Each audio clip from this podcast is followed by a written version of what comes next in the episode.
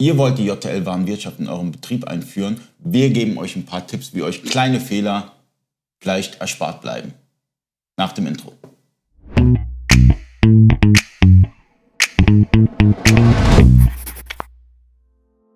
Freunde des E-Commerce, mein Name ist Ali Okasi, ich bin Inhaber der E-Commerce-Agentur eBakery. Ich habe heute Tim zu Gast. Tim ist einer der Projektleiter bei eBakery und wir sprechen oh. heute über Fehler, die man vermeiden sollte, wenn man JTL Wavi äh, in seinem Unternehmen einführt. Wir gehen mal von dem Case aus, der Händler hat kein E-Commerce ERP-System. Also hat gar kein ERP-System mehr, er verkauft auf Ebay, verkauft auf Amazon und hat dann noch einen Shop, sagen wir einen Shopware. Ja? So.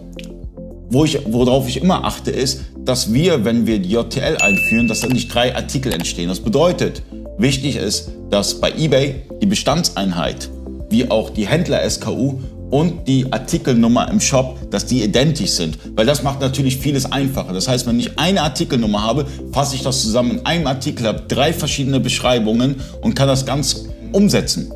Genau, das ist richtig. Ähm, wichtig ist nämlich, ähm, dass die Artikelnummern mit äh, den eBay-Artikelnummern übereinstimmen, mit den Bestandseinheiten damit diese sofort gemappt werden können. Und äh, man sollte nur einen Datensatz haben, damit man natürlich äh, seine Bestände vernünftig pflegen kann. Denn wenn ich drei verschiedene äh, Artikel hätte, dann hätte ich auch drei verschiedene Bestände zu einem Produkt und das ist natürlich nicht das, was wir eigentlich abbilden wollen. Was wirklich grauenvoll ist, das habe ich manchmal gesehen, leider habe ich es gesehen, dass ähm, Händler drei Artikel haben, diese drei Artikel dann nochmal Bestücklisten dann verknüpfen und das wird dann irgendwann mal ein Chaos, wenn man einfach die Übersicht verliert. Also es ist wirklich einfacher für euch, wenn ihr einmal in den sauren Apfel beißt und wirklich ähm, die Artikelnummern wirklich säubert, ja, damit ihr, damit ihr einen vernünftigen Datensatz habt. Weil dieses ganze Rumgeflickeln mit Stücklisten hier und da und dann, dann verliert man einfach den Überblick als Online-Händler.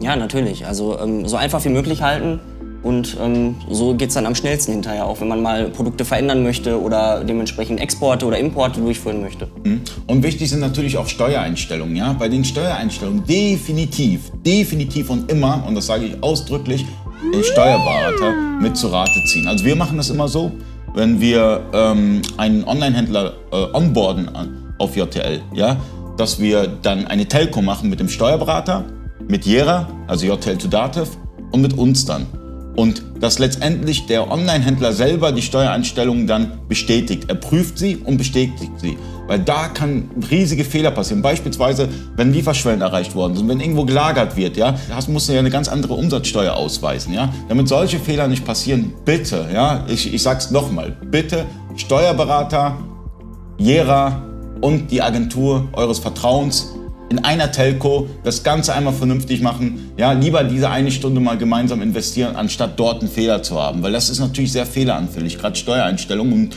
wir selber sind keine Steuerberater, das heißt, wir können keine genau, steuerlichen ja. Tipps geben. Äh, Jera auch nicht, ja. Und der Online-Händler, der, der ist mit seinem Geschäft beschäftigt, ja. Deshalb Steuerberater mit zu Rate ziehen und da ist man auf der sicheren Seite. Ein weiteres Problem, was auch entstehen kann, wenn man JTL in seinem Unternehmen einführt, ist, wenn man den eBay-Import durchführt, hat man ja das Problem, dass, ähm, dass wenn man nicht darauf achtet, wenn man nicht die Artikelbeschreibung extrahiert, ähm, dass man das Template mit reinzieht und dann, wenn man dann überarbeitet das eBay-Angebot, hat man Template auf Template. Deswegen müsst ihr, ganz wichtig, beim eBay-Import, ganz, ganz wichtig, die Artikelbeschreibungen extrahieren so dass ihr Text reinbekommt und dann eine neue Designvorlage erstellen. Die meisten Template-Dienstleister haben für die ähm, bekannten E-Commerce-ERP-Systeme ähm, die Variablen schon fertig gesetzt. Das heißt beispielsweise, wenn ein, ein, ein Template-Dienstleister ein, ein, Template für Afterbuy hat, hat er das gleiche Template auch sehr wahrscheinlich für JTL oder auch für Plenty Markets. Aus dem Grund einfach den Template-Dienstleister anfragen oder die Agentur, mit der ihr gerade zusammenarbeitet, um das Template nochmal zu überarbeiten. Weil das ist wirklich grauenhaft. Ich, ich habe das schon gesehen bei, bei, bei Angeboten, dass Template auf Template drauf ist. Und dann denke ich mir, ach, Jemini. Ja, das aber, sieht natürlich sehr unprofessionell aus. Ja, ja leider, aber es passiert noch zu häufig, deswegen da nochmal aufpassen. Aber ich denke, mit diesen Tipps, die wir jetzt genannt haben, sind schon mal grobe Fehler aus dem Weg geräumt. Auf jeden Fall. Vielen Dank fürs Zuschauen. Bis zum nächsten Mal. Euer Ali.